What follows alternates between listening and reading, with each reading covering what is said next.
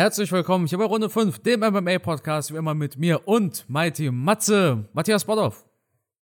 Hallo Carsten und hallo, herzlich willkommen, liebe Zuhörer. Schön, dass ihr wieder am Start seid. Ich hoffe, euch geht's gut und ja, ihr habt richtig Bock auf diese Podcast-Folge. Ja, ich auch, ne, Matthias? Bald ist es soweit. Ja, die Nervosität steigt und ähm, ich habe in der letzten Nacht habe ich schon davon geträumt, wie wir in London sind bei UFC. War ein sehr abstrakter Traum. Ich will das jetzt gar nicht weiter ausführen, aber da kann man mal sehen, wie die Vorfreude schon ist und wie das Gehirn schon arbeitet. Also lange ist nicht mehr und dann hoffe ich, dass wir ein, einen spektakulären UFC-Event in London haben. Ja, da sieht man auch, wie unterschiedlich Träume sein können. Ne? Wir hatten ja gerade eben vorhin noch drüber gesprochen. Bei mir war es ja das Gegenteil. Ich habe auch von London geträumt, aber ich habe geträumt, dass die Tickets in Deutschland sitzen, während ich schon in England bin. ja, und ich, und ich habe in England gesessen und habe dann da hinter mich geschaut und habe zu meiner Frau gesagt, wo ist denn der Carsten? Ja. Kommt er denn? Wann kommt er denn? Witzig, ja. Ja, kurios. Das liegt, das liegt auch daran, weil ich, ich habe dir gestern noch gesagt, ich habe das Gefühl, dass die Bahn und äh, ihr Flugzeug, dass, dass das irgendwie nicht klappen wird. Ne? Und deshalb hast du dann gesagt, ja, du erzählst mir dann einfach im Nachhinein, wie die Kämpfe waren. genau. genau. Ja. ja normalerweise, normalerweise ärgere ich mich ja immer darüber, wenn wir unseren Podcast so spät aufnehmen. Und heute ist ja jetzt auch schon Donnerstag. Normalerweise versuchen wir immer so Dienstag, Mittwoch aufzunehmen.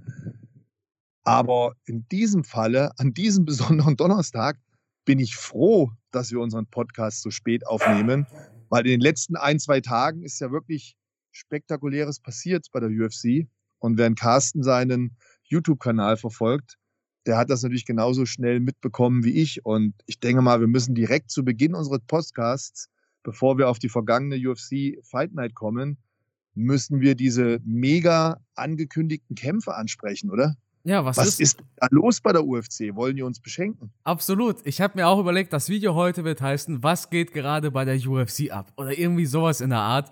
Denn die UFC knallt da ein Fight nach dem anderen raus. Oder zumindest nicht die UFC selbst, sondern ESPN zum Beispiel, der übertragende Sender. Oder Sean O'Malley hat gestern es selber im Interview verkündet. Aber es werden immer mehr krachende Fights bekannt. Also Zuallererst kann man ja wahrscheinlich mit dem Fight beginnen, mit dem viele gerechnet haben, und das ist Oliveira gegen Machachev. Der Fight ist offiziell gemacht ja. für UFC 280. Co-Main Event ist übrigens Dillashaw gegen Aljamain Sterling. Wow. Wow, was, was eine Fightcard. Also zwei mega spektakuläre Kämpfe. Und ich, ich denke, dass Makachev ich halte Makachev für den härtesten Herausforderer, den Oliveira bisher vor den Fäusten hatte. Echt? Ja. Der ist einfach noch, der ist noch heiß und unverbraucht. Ja. Und ich, ich schätze den als sehr, sehr stark ein. Und ähm, wenn Oliveira den besiegen sollte, ja, dann kommt er für mich auch in der Liste der Pound-for-Pound-Kämpfer ja, Richtung Platz 1. Ja, Charles Oliveira ist auch in London übrigens. Ich habe seinen Manager angeschrieben, weil, naja, ein bisschen ärgere ich mich schon. Also ein bisschen, ich bin jemand, ich entscheide es auch sehr viel über Sympathie. Ne? Und Charles Oliveras Manager, ich habe dir das ja alles damals erzählt, hat einige Dinge zugesagt, aber nie eingehalten. Und jetzt habe ich ihn wieder angeschrieben. Ich meine, der hat mich nach Sao Paulo eingeladen, hat gesagt, ich soll nach Sao Paulo mhm. kommen. Ne? Und ich habe ihn jetzt angeschrieben, hey, wie sieht's aus? Oliveira ist Freitag in London, ich bin Samstag auch da. Könnte man da was zusammen machen? Ich warte jetzt noch auf eine Antwort. Das wäre natürlich äh, geil. Also vorausgesetzt, Oliveira bleibt auch für das UFC-Event in London. Mhm. Ja. Genau. Ja, Machachev gegen Oliveira, ein krachendes Main-Event, da freuen wir uns doch drauf. Co-Main-Event auch. Co-Main-Event ist auch geil. Sterling gegen Dillashaw, Wahnsinnsfight, wobei ich, ich habe halt da Zweifel, dass Dillashaw an seine alte Form anknüpfen kann. Der hat jetzt einfach zu viele Verletzungen gehabt und ich stelle mir das so enorm schwer vor, nach so Verletzungen wieder zurückzukommen, zum alten Niveau zu finden. Das wird verdammt schwer. Das wird verdammt schwer. Aber da werden wir dann, ja, zur Zeit, wenn es dann soweit ist, nochmal drüber sprechen. Ja, Verletzung und kein Zugriff mehr auf seine Süßigkeitenkiste, wa? Tja. Auf sein Pferdefleisch. Ja, auf das gute Epo, was schon Lance Armstrong über die Berge gejagt hat.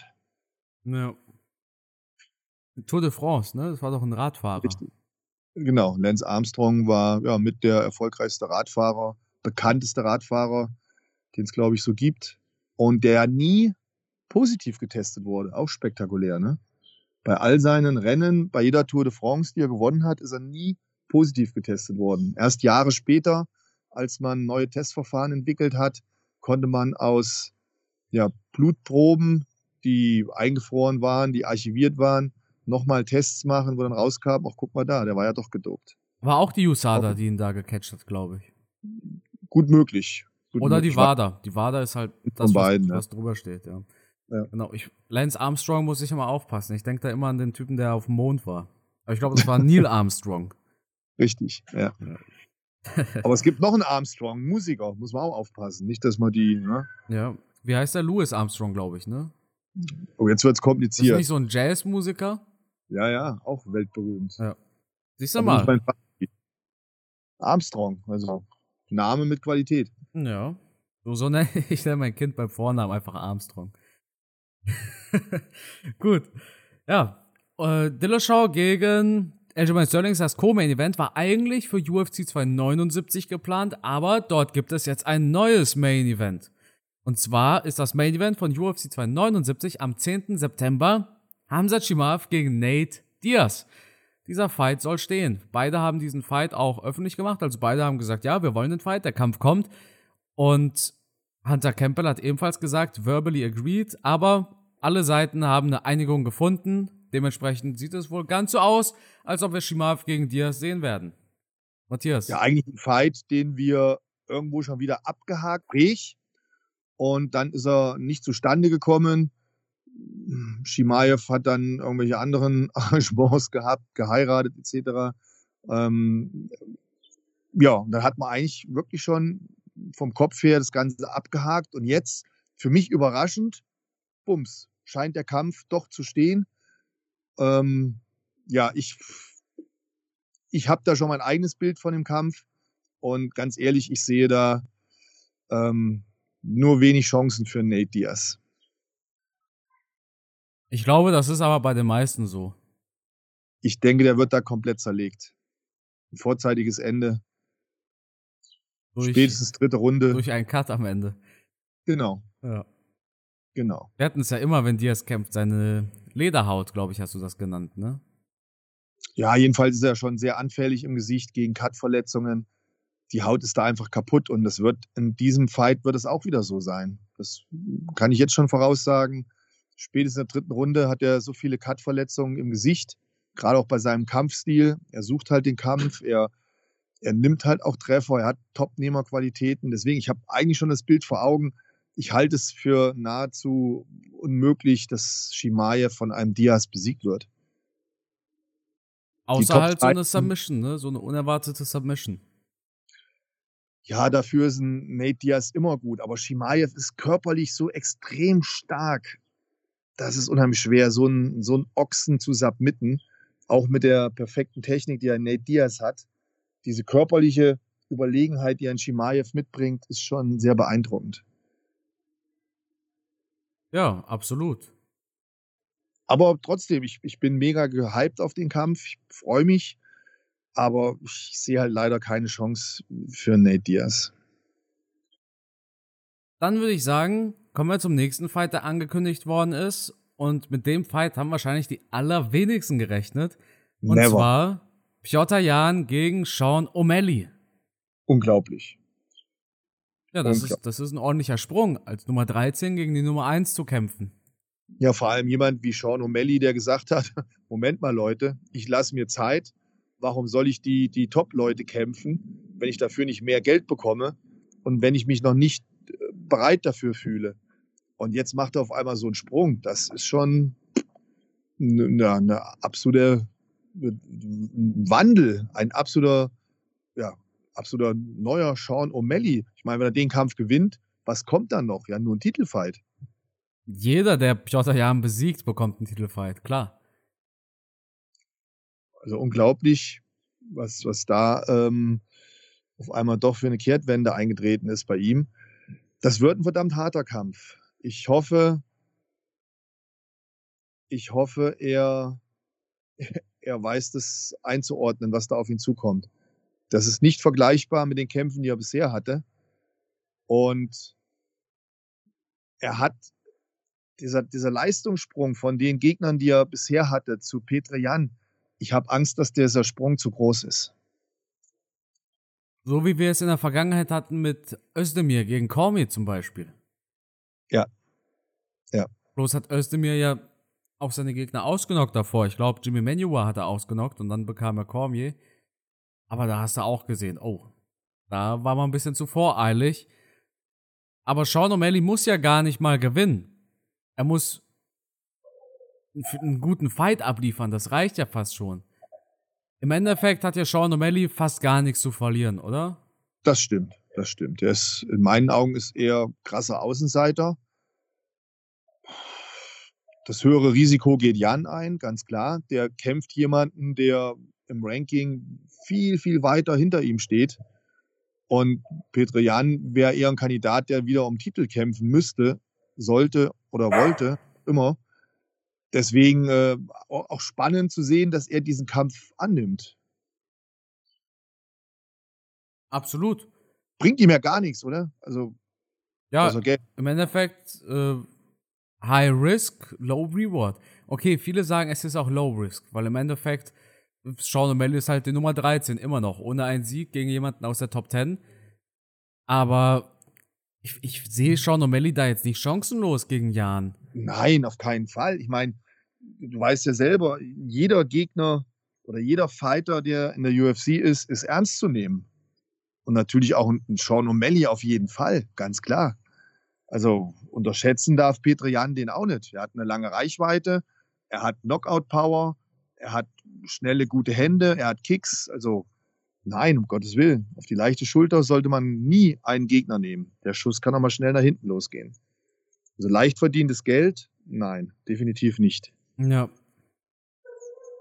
Und diesmal, diesmal ist es ein Hund bei euch, Matthias. ja, irgendwo hier in der Nachbarschaft. ja. Ähm, Sean Brady gegen Belal Muhammad wurde auch offiziell gemacht. Das war aber eigentlich schon weitestgehend bekannt. Ich weiß, ich glaube, ich habe sogar ein Video darüber gemacht. Ja. Ich habe ein Video gemacht, äh, Hamza Shimaev hat ein Problem, und zwar, dass alle Gegner weg sind, weil Brady gegen Muhammad eben stattfindet. Auch ein guter Fight. UFC 280 liest sich echt spannend. Also für alle, die äh, wir hatten es nicht erwähnt gerade, Piotr Jan gegen O'Malley ist auf der Fightcard mit Oliveira und Machachev und eben Dillashaw gegen Sterling. Deshalb denke ich auch, wollte man Piotr Jan drauf haben, dann stell dir vor, Dillashaw verpasst sein Gewicht. Ja. Ist ja klar, dann bekommt halt Sean O'Malley den Titelkampf, ne? Und Piotr Jan fällt aus. Nein, da bekommt natürlich Piotr Jan direkt ein Fight. Ich denke, das ist so eine Backup-Geschichte vor allem ja, macht auf alle Fälle Sinn für die UFC, sich da abzusichern, gerade weil die Veranstaltung ja auch in Abu Dhabi ist, oder? Absolut. Und, und da will man natürlich auch Top-Fights präsentieren. Man wird da schon gewisse geschäftliche Beziehungen aufgebaut haben und dann muss da einfach ein Mega-Event zustande kommen. Eben. Und dann hat man so einen Piotr Jan als Backup, aber wenn alle ihr Gewicht machen, dann kämpft er gegen Sean O'Malley und das wird auch ein richtig geiler Fight. Auf jeden Fall. Also es kann eigentlich nur geil werden, ne? Ja, Sean O'Malley ist halt, ist halt immer spektakulär. Ich meine, selbst wenn der im Ranking etwas weiter hinten steht, der Mann hat einen Namen, der Mann hat, äh, hat Charisma, hat Ausstrahlung, hat Topstar-Potenzial. Gott, was ist denn hier los? Er muss halt nur jetzt die Top-Leute auch kämpfen und dann ist er auch noch ein Top-Fighter. Absolut. Gut. Dann würde ich sagen, kommen wir zur vergangenen UFC Fight Night. Das war nämlich alle Fight-Ankündigungen schon. Wir hatten eine vergangene UFC Fight Night. Brian Ortega gegen Jair Rodriguez war das Main Event. Ich denke, allzu viel sollten wir gar nicht mal drüber sprechen. Bei vielen ist es schon in Vergessenheit geraten wahrscheinlich. Weil es halt schon Donnerstag ist, bin ich ehrlich. Aber das war so ein richtiger Antiklimax, oder? Also Das war so, richtig, so eine richtig große Enttäuschung am Ende.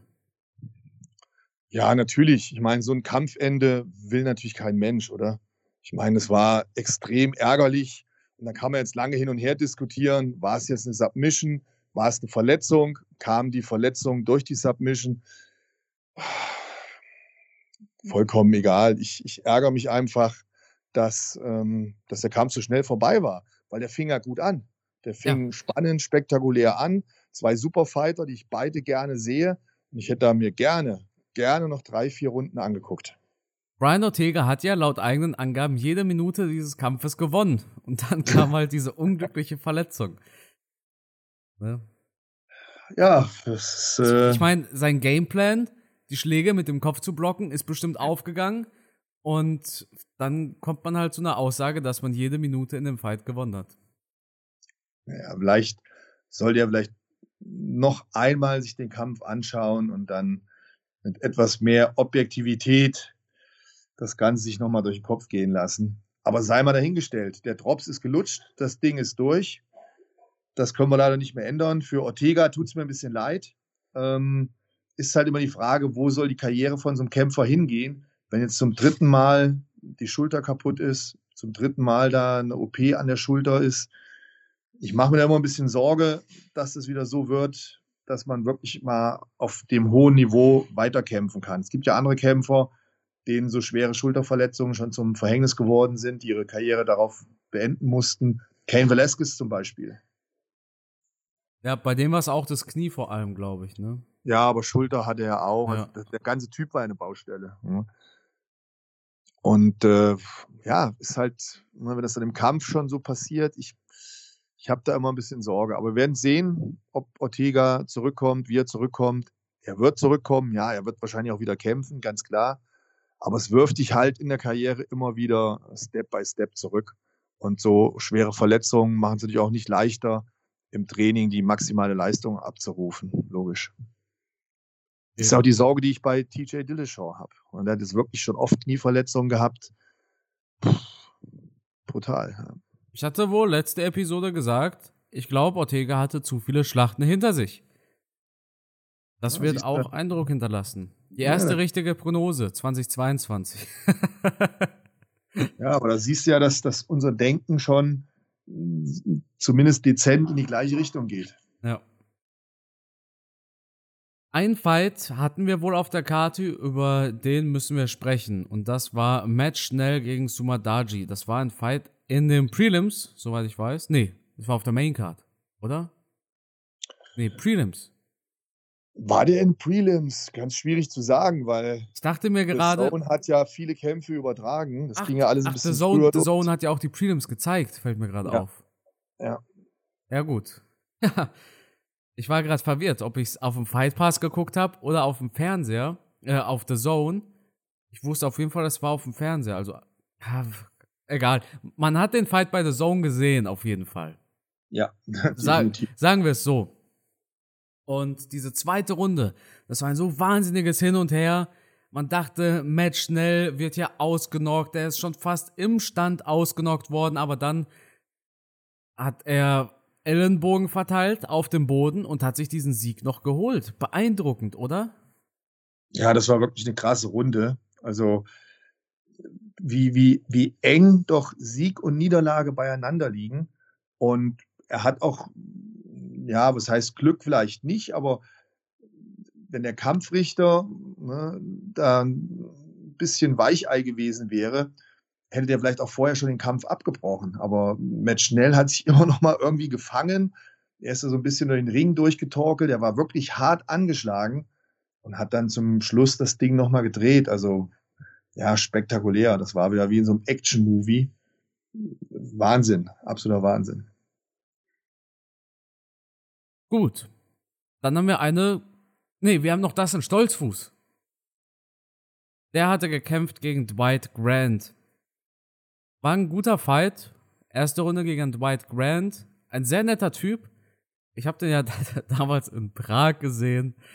Und ähm, Dustin Stolzfuß konnte das aber durch sein starkes Ringen am Ende mit nach Hause nehmen. Noch ein sehr geiler Slam, da in der dritten Runde. Der war auf jeden Fall beeindruckend. Und das war sein erster Sieg nach vier UFC-Fights. Ja, ein ganz wichtiger Sieg. Ganz wichtiger Sieg für ihn. Zum einen natürlich, klar, hätte er den Kampf verloren, wäre er mit höchster Wahrscheinlichkeit aus der UFC draußen gewesen. Aber ich denke auch ein unheimlich wichtiger Sieg für ihn, für den Kopf, für, ja, für, für seine, seine weitere Motivation. Ne? Das, das, man hat es gemerkt am Ende des Kampfes, was da für eine Last von seinen Schultern gefallen ist, wie sehr er diesen Sieg gebraucht hat. Nicht nur für die Karriere, sondern scheinbar auch wirklich für sein Seelenleben, für seinen Kopf. Ich kann mir das schon gut vorstellen, wenn du dreimal dein Trainingscamp durchlaufen hast und hast gedacht, ich habe die Form meines Lebens und dann verlierst du doch wieder. Das macht ja dich auch im Kopf mürbe irgendwann und dann zweifelst du vielleicht auch an deinen Fähigkeiten. Deswegen ganz, ganz wichtiger Fight, toller Sieg für ihn. Kann man nur beglückwünschen und ich bin natürlich jetzt gespannt, wie es mit seiner Karriere weitergehen wird. Du hast ihn ja auch schon mal getroffen. Ja. Ich habe das Foto gesehen bei Instagram. Richtig, genau. Ich habe ihn schon getroffen. Netter Typ. Also, kann jetzt nichts Schlechtes sagen. Ja, hatte ich auch das Gefühl. Wir hatten ihn ja auch mal interviewt, weißt du noch? Ja, natürlich, klar. War er auch sehr, ja. sehr umgänglich, sehr freundlich und ähm, ja, hat einfach Spaß gemacht, mit ihm zu quatschen. Deswegen, man, man fiebert dann natürlich gleich ein bisschen mehr mit vom Fernseher, wenn man so jemanden schon mal persönlich getroffen hat, persönlich gesprochen hat. Also zumindest ist es bei mir so. Man hat dann sofort das Gefühl, man hat eine Beziehung zu dieser Person. Ja, absolut. Das ist einfach diese Sympathie, die da eine große Rolle spielt. Ganz klar. Also, ich denke, da wird auch jeder so sein. Also, ja. Gut. Matthias, kommende UFC Fight Night. Die UFC ist zurück in London. Und starten wir ganz unten in den Prelims. Der zweite Fight dieser Karte wird sein Mandy Böhm. Die Gelsenkirchnerin Mandy Böhm steht wieder im UFC-Cage und trifft auf eine machbare Gegnerin. Mandy Böhm hat im Extreme Couture trainiert, dem Gym aus Las Vegas. Eric Nixick kennen die meisten von euch. Ist der Head Coach von Francis Ngannou auch. Da hat sie viel mit Eric Nixick trainiert. Und jetzt geht's um alles. Ne? Erste, erster UFC-Fight war leider kein Sieg war eine Niederlage und ich denke, ich denke, jetzt holt sie sich den Sieg. Es ist auf alle Fälle eine machbare Gegnerin, aber das, das sagt man natürlich vorher immer. Ihre Gegnerin wird das wahrscheinlich auch denken, wird sich denken, ah, Mandy Böhm kann man schaffen, kann man gewinnen. Ich denke, Mandy Böhm hat viel, viel Zeit und Energie investiert. Das zeigt ja schon das Trainingscamp, das sie gemacht hat dass sie da spezielle Wege gegangen ist. Also mit Sicherheit auch mal interessant, mit ihr ein Interview zu führen, hm, wie das so war in der Vorbereitung. Ich bin gespannt und ganz klar, drücke natürlich die Daumen. Lassen wir uns mal überraschen, was da am Samstag passiert. Absolut. Gehen wir ich weiter. Kann halt, ich kann halt mehr dazu nicht sagen, weil ich die Gegnerin halt auch überhaupt nicht kenne. Ich auch nicht, sind wir mal ehrlich. Ja, bin ich. Wir haben Muhammad Mokaev, einem sehr vielversprechenden Fliegengewicht auf der Karte. 21 Jahre alt, hat sein UFC-Debüt beeindruckend gewonnen. Und ja, jetzt steht der zweite Fight an. Charles Johnson kenne ich auch nicht. Gibt hier sein UFC-Debüt. Wir verfolgen ja die Promotions, also vor allem was LFA oder so angeht, verfolgen wir nicht. Spannender Fight. Mal gucken, wie es mit Mokaev weitergeht. Auch in den Prelims wohl, ne? Mhm. So, springen wir rüber zum Main Card. Wir haben Paul Craig gegen Volkan Özdemir. Ein spannender Fight. Volkan Özdemir geht mit zwei Niederlagen in Folge rein. Einmal gegen den amtierenden Champion Hiri Proatska. Einmal gegen einen zukünftigen Champion Magomed Ankalaev. Paul Craig hat gegen Magomed Ankalaev gewonnen. Wohlgemerkt auf eine sehr eigene Art und Weise. Auf eine Paul Craig Art und Weise. Und zwar, das war dieser ganz, ganz beeindruckende Submission-Win in der allerletzten Sekunde. Also Paul Craig hat einen Sieg gegen Magomed Ankalaev bei 4 Minuten 59 in der dritten Runde. In einem Fight, den er eigentlich verloren hätte. Nach Punkten. Eine Sekunde später hätte er eine Niederla Niederlage gehabt. Aber der hat sich da wirklich eine Submission geholt. Ein guter Fight. Ich freue mich, beide zu sehen, oder? Ja, auf, auf jeden Fall. Ich finde beide Kämpfer spektakulär. Ich finde beide Kämpfer super. Özdemir hat man ja auch schon eine Zeit lang. Matthias, Matthias, hast du, hast du was an deinem Handy geändert vielleicht? Überhaupt nicht, ne? Verbindung wurde auf einmal sehr schlecht. Echt? Ich habe nichts gemacht.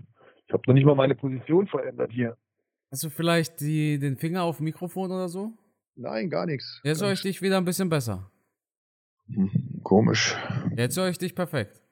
Naja, okay, dann setzen wir nochmal an. Jetzt ist Toppi.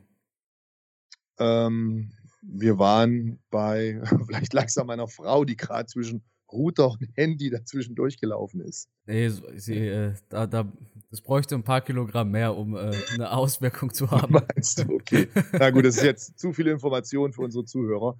Ähm, ja, kommen wir zurück. Volkan Özdemir, klar, super Typ. Der wurde ja eine Zeit lang schon als der nächste Champion gehandelt. Du hast anfangs schon erzählt, Kampf gegen DC, da hat man dann doch gemerkt, es gibt noch Schwächen.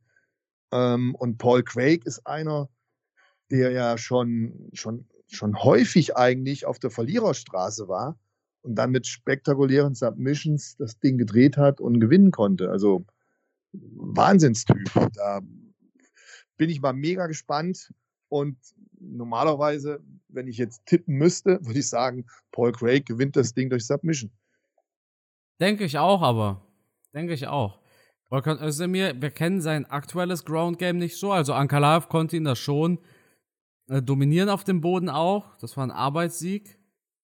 Aber ich denke, dass Paul Craig hier durchaus eine Submission finden kann. Schade eigentlich. Ich habe Volkan Özdemir auch schon mal persönlich kennengelernt. Er spricht kein Deutsch. Wenn es um deutschsprachige Kämpfer geht, sagen die Leute immer, was ist mit Volkan Özdemir? Das Einzige, was er auf Deutsch sagen kann, ist, Entschuldigung, ich kann kein Deutsch. er kommt aus dem äh, französischsprachigen Teil der Schweiz. Also falls ihr Französisch könnt und Volkan Özdemir trefft, dann könnt ihr mit dem gerne quatschen. Ja, Molly McCann gegen Hannah Goldie. Ja, ich finde Molly McCann ehrlich gesagt so ein bisschen nervig. Hier mit Patty Pimblett die ganze Zeit. Hat aber wohl zwei Siege in Folge.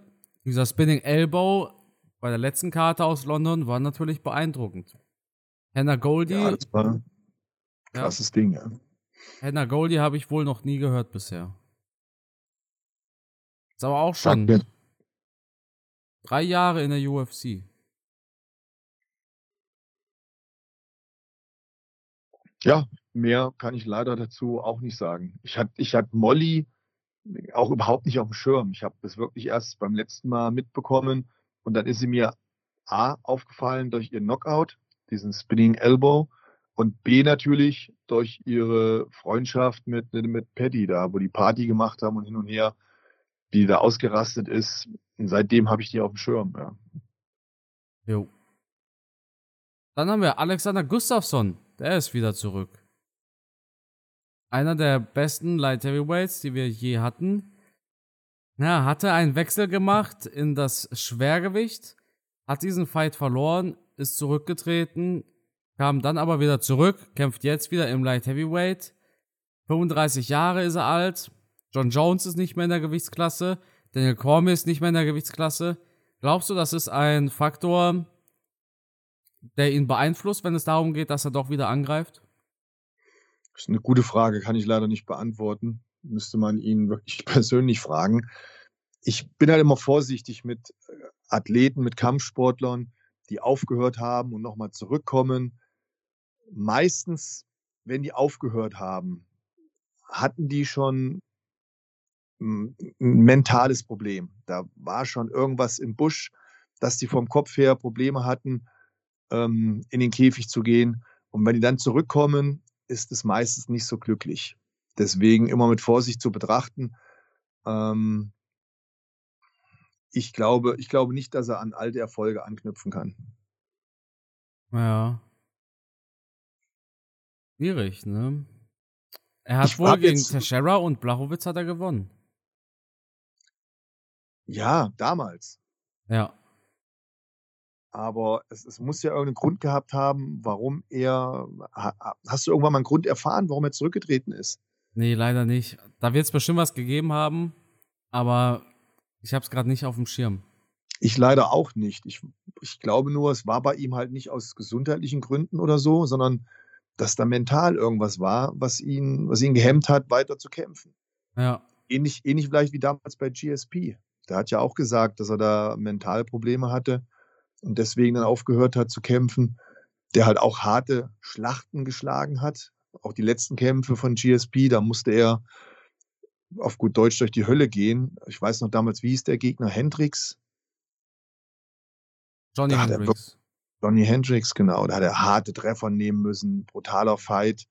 Und diese, diese mentale Stärke zu haben, wenn du ständig gejagt wirst von solchen Top-Fightern und dagegen ankämpfen musst, das äh, ja, kann natürlich auch ein riesen Stresslevel sein. Gustafsson war auch an der Spitze. Er hat einen super Kampf gemacht damals gegen John Jones. Böse Zungen behaupten, er hätte den ersten Kampf sogar gewonnen. Dann im zweiten Kampf ging es leider nicht so positiv für ihn. Da hat dann John Jones deutlich gewonnen oder wieder deutlich gewonnen. Ne, Quatsch, einmal knapp gewonnen, einmal deutlich gewonnen. Aber beide Kämpfe gingen dann John Jones. Ich, ich, ja, wie gesagt, ich glaube nicht, dass er nochmal so stark zurückkommen kann. Ich kann es mir sogar vorstellen, dass Shimaev ein entscheidender Faktor ist, wenn es für Gustafsson darum geht, wieder zu kämpfen. Weißt du das? Weil viele Trainingspartner von Shimaev berichten einfach, dass Shimaev seine Mentalität sie total in den Bann zieht. Das hat Darren Till zum Beispiel gesagt, das hat äh, Gustafsson, glaube ich, auch schon mal gesagt. Und ich äh, hatte auch mal mit Flying Uwe über Hamza Shimaev gequatscht. Der hat auch gesagt, Shimaev ist einer der fokussiertesten Athleten, die es überhaupt gibt. Also mhm, Shimaev, der ist, der ist so, so konzentriert auf seine, seine Mission, sage ich mal. Das ist der Wahnsinn. Und ich kann mir schon vorstellen, dass diese Mentalität von Shima vielleicht so ein bisschen was bewirkt hat bei Gustafsson. Gut möglich. Gut möglich auch, dass, dass Gustafsson wieder ins Training gegangen ist, Bock hatte, sich ein bisschen erholt hat von den vergangenen Kämpfen und dann gemerkt hat, oh, guck mal hier, ich kann mit Leuten wie Shimaev mithalten im Training, ich kann mit dem konkurrieren. Das gibt dir vielleicht auch nochmal einen Push, dass du zu dir selber sagst, ey, Moment mal, wenn ich mit so einem Ausnahmekämpfer wie Shimaev trainieren kann, mithalten kann, vielleicht bin ich dann doch fähig, nochmal was zu reißen. Das, es macht ja eine Menge aus, wenn du Top-Trainingspartner hast, wenn du Leute auf so einem Level hast, die dich mitziehen, mit denen du dich messen kannst, wo du dann das Gefühl hast, Moment mal, ich, ich bin ja gar nicht so schlecht, das gibt dir einen riesen Push. Wie damals, als wir über Chandler gesprochen haben und Chandler mal mit Usman oder so trainiert hatte mhm. und wahrscheinlich Chandler auch gemerkt hat, hey, ich, ich kann mit den Jungs da ganz, ganz, ganz oben mithalten. Ja. Gustafsons Gegner ist äh, Nikita Krylov, ja, ein solider Fighter, der irgendwie immer noch da ist im Light Heavyweight, der einfach nicht weggeht, der kämpft immer mal wieder. Hat der nicht sogar mal gegen Johnny Walker gekämpft vor nicht allzu langer Zeit? Mm, gut möglich. Krylov denke ich automatisch an Johnny Walker. Ich glaube, Walker hat sogar gegen ihn gewonnen. Ach so, ja, okay, ist aber schon zwei Jahre her. Nikita Krylov hat dieses Jahr gegen Paul Craig verloren und letztes Jahr gegen Magomed Ankalaev. Er hat aber gegen Johnny Walker gewonnen.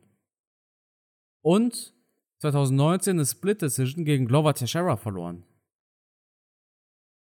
Auf jeden Fall kein schlechter Fighter. Nee, ein solider Fighter, 30 Jahre alt, bisschen unscheinbar, aber gehört da trotzdem ganz nach oben hin auf jeden Fall.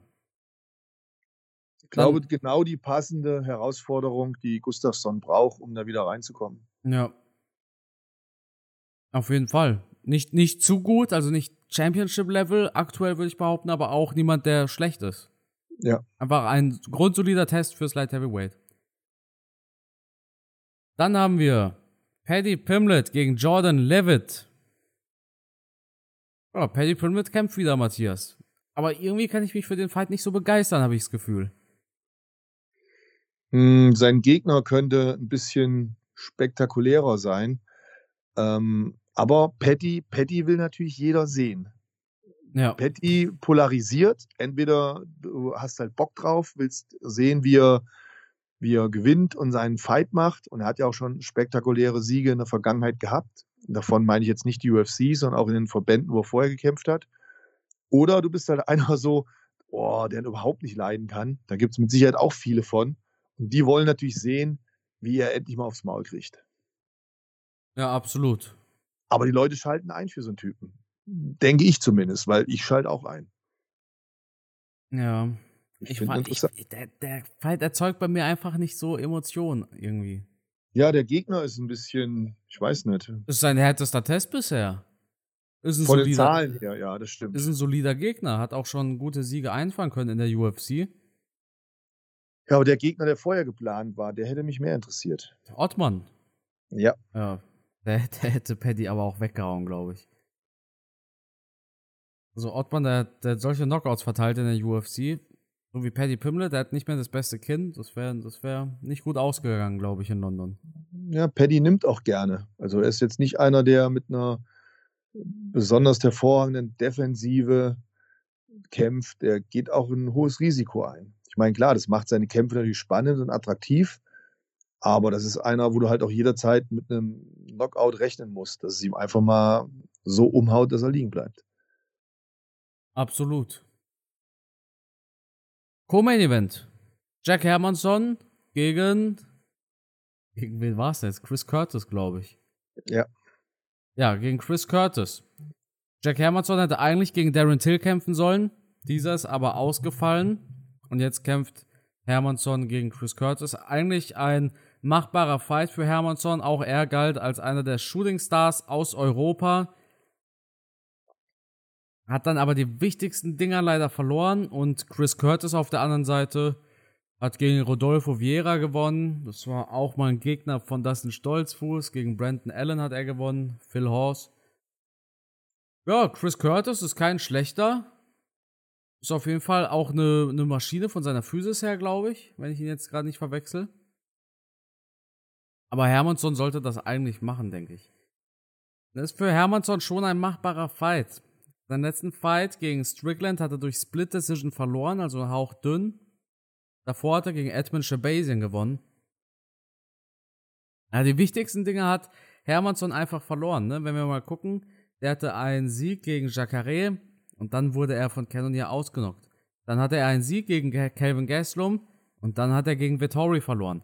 Also, die wichtigsten Dinger verliert er, aber ist trotzdem wirklich solider Fighter. Ja, ich meine, so Leute wie Chaco de Sosa oder Gesselum, die musste erstmal besiegen. Ich meine, das sind ja wirkliche Maschinen. Da würde ich äh, hilfeschreiend aus dem Käfig laufen, wenn die mir gegenüberstehen würden. Und die hat er besiegt. Also er hat schon wirklich was drauf, aber er konnte halt nie so diese Konstante reinbringen. Er hat dann zwischendurch wieder die Niederlagen gehabt. Ich bin ganz ehrlich, ich hätte natürlich sehr gerne Darren Till gesehen. Da hätte ich mal Bock drauf gehabt auf den. Ja, absolut. Für mich, wo ich hoffentlich am Wochenende in London sein werde, ein bisschen schade. Ich hatte mich auf Darren Till hatte ich mich gefreut. Ich glaube, der hat auch so einen ganz magischen Einzug einfach, ne, mit seinem Sweet Caroline. Ja, irgendwie interessanter Fighter. Ich schaue ihm gerne zu. Ähm, auch ein polarisierender Typ.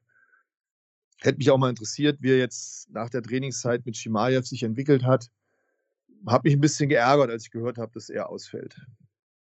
Ja, keine Frage. Dann bleibt ebenfalls noch das Main Event und zwar Razor Curtis Blades. Oder nee, Curtis Razor Blades, so schon eher. Wegen äh, Rasierklinge. Gegen Tom Aspinall. Tom Aspinall, Sparingspartner von Tyson Fury gewesen. Guter Freund von den Furies. Sein, also Tyson Furys Vater hält sehr viel von Aspinall. Aspinall macht Brazilian Jiu-Jitsu, seitdem er klein ist. Sein Vater ist äh, sehr erfolgreich darin gewesen. Und ja, eigentlich eines der vielversprechendsten Talente im UFC Heavyweight in meinen Augen. Kommt hier aber gegen einen saustarken Ringer in den Käfig. Curtis Blades, sein Ring, ist mitunter das Beste im UFC Schwergewicht. Curtis Blades konnte auch meistens sehr erfolgreich auf sein Ringen vertrauen. Das heißt, gegen Mark Hunt erinnere ich mich, wollte ein paar Fäuste tauschen mit Mark Hunt, hat dann gemerkt, oh Mann, der schlägt ja richtig hart zu. Und dann ging er halt auf Plan B. Dann hat er halt sich die Takedowns geholt. Nur zwei Leute haben ihm einen Strich durch die Rechnung gemacht, und zwar Francis Ngannou und Derek Lewis. Man muss auch dazu sagen, Curtis Blades sprach einmal darüber, wer der härteste Puncher ist im Heavyweight. Also wer bisher den härtesten Punch hatte. Und was glaubst du, wer war's? Naja, ich meine, er hat gegen Engano und Derek Lewis verloren. Spontan hätte ich natürlich gesagt auf Engano, aber wenn du jetzt schon so fragst, würde ich sagen Derek Lewis, oder? Ja, ja. er hat gesagt, irgendwie sowas in der Art von, naja, Mark Hunt hat er auf jeden Fall gespürt, aber er konnte noch gut kämpfen. Francis Ngannou hat ihn ausgenockt. Aber Derek Lewis, bei Derek Lewis weiß er nur noch, ich wollte auf einen Takedown gehen und ich bin im Krankenhaus aufgewacht. Das war das dieser Aufwärtshaken ja, bei Derek Lewis? Ja, ja, ja. Dieser ganz brutale, wo Curtis Blades da schreiend auf dem Boden lag. Wobei er in dem Kampf nicht schlecht aussah, Curtis Blades. Ja, aber bei einem hat Derek Lewis. Ja. Dann, aber beim Derek Lewis kannst du ja Runde für Runde gut aussehen. Und in der letzten Sekunde haut er dich trotzdem noch um. Das ist halt das Blöde. Gut. Dann würde ich sagen, war's das äh, mit der Preview für UFC London. Ich habe schon jetzt eine Befürchtung, Matthias, und zwar, wenn wir aus London zurückkommen, wenn wir im Podcast sagen, jeder Fight war super geil und wow und hammermäßig. Aber die Leute, die es im Fernsehen geguckt haben, werden sich denken, was reden die da eigentlich? Die haben überhaupt keinen Plan. Ja, warten wir es mal ab. Wir können ja, wir können ja, wenn wir aus London nach Hause kommen, ich hoffe zumindest, wir kommen nach London nach Hause oder beziehungsweise wir kommen erstmal überhaupt hin. Ich weiß ja, die, die meisten Zuhörer sind ja nicht komplett weltfremd. Die bekommen ja mit, was im Moment so an den Flughäfen und an den Bahnhöfen so los ist. Also berechtigte Nervosität. Einflug, also das erste oder der erste Flug, den ich gebucht hatte, der ist schon gecancelt worden. Jetzt bin ich mal gespannt, wenn ich Samstagmorgen am Flughafen bin, ob ich dann auch wirklich abfliege. Und mit den Zügen, die sind ja zum Glück alle immer pünktlich. Also du, Carsten, solltest ja. zumindest auf jeden Fall mhm. ankommen in London. Oder? Ja, wer weiß. Also Matthias, ich habe mir echt, also jetzt ohne Scheiß, ich habe mir überlegt, wenn das nicht klappt, dann fahre ich mit dem Auto. Ja, ich muss nur, ich, ich, muss nur eine Lösung finden mit diesem Drecks-Linksverkehr. Ja, learning by doing. ja, ja, ja, im Auto ist es immer ein bisschen schwierig. Ne? Das erste Mal Linksverkehr, boah. Naja, hoffen wir mal, dass alles klappt. Übrigens, ich kenne drei Leute, die nach London fliegen. Also einschließlich dir. Aus München, aus Berlin und aus Frankfurt. Alle drei Flüge wurden abgesagt. Das gibt's doch nicht. In München wurde abgesagt, in Berlin und in FFM auch. Ach so, ich fliege übrigens von Düsseldorf. Mein Flug ist in Düsseldorf abgesagt worden. Echt?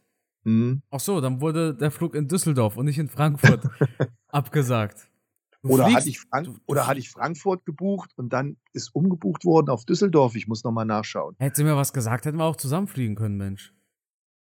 Ja, ich, wie gesagt, ich bin eigentlich davon ausgegangen, ich fliege von Frankfurt aber ähm, ja, irgendwie, ich muss nochmal schauen. Ich meine, den ersten Flug, den ich gebucht habe, wäre von Frankfurt aus gewesen. Ja. Und das Frankfurt ist jetzt abgesagt worden und jetzt anscheinend von Düsseldorf. Wer weiß. Hauptsache, wir kommen an. Würde mich auch freuen, falls wir jemand von euch dort sehen. Also schreibt mir doch gerne einfach mal bei Instagram, falls ihr dort seid und äh, falls ihr euch in London treffen wollt, oder? Kann man machen. Bevor man in die Halle geht, vor der Arena, so ein kleines Hallo? Kein Problem. Die Zeit finden wir bestimmt. Die Kämpfe ziehen sich aber mehrere Stunden ja. hin. Da kann man gerne mal Smalltalk machen. Und ähm, ja, einen Bekannten werden wir definitiv treffen. Der hat mich gestern schon angeschrieben, voller Vorfreude. Sebastian mhm. Hackel. Wer kennt ihn nicht? Genau. Von The Zone oder von Pro7. Also den meisten bekannt, zumindest seine Stimme. Ja. Stimme der Kindheit. Ne? Weil viele haben doch früher hier Pro Wrestling geguckt. Ja, ja. Ne? ja. Cool. Also Leute, ich kann wohl nicht garantieren, dass es klappt mit dem ähm, äh, Meet and Greet, sage ich einfach mal. Das klingt so komisch, das klingt so, als ob wir irgendwelche berühmten Musiker wären. Äh, weil, ja, wir wissen einfach nicht, kommen wir pünktlich an, wann kommen wir an, was ist Sache in London, wie sieht's aus? Keine Ahnung, das wird sich alles erst am Samstag klären. Ich mache da wahrscheinlich noch eine WhatsApp-Gruppe auf, Matthias, ne? Ich will ja auch nicht der Postbote sein. Für, für alle. Gut, Leute, dann würde ich sagen, vielen Dank fürs Zuhören. Wir hören uns nächste Woche wieder. Matthias, danke für deine Zeit und das Schlusswort, das gehört natürlich dir. Ich mach's kurz. Bis nächste Woche, ihr Lieben. Ciao.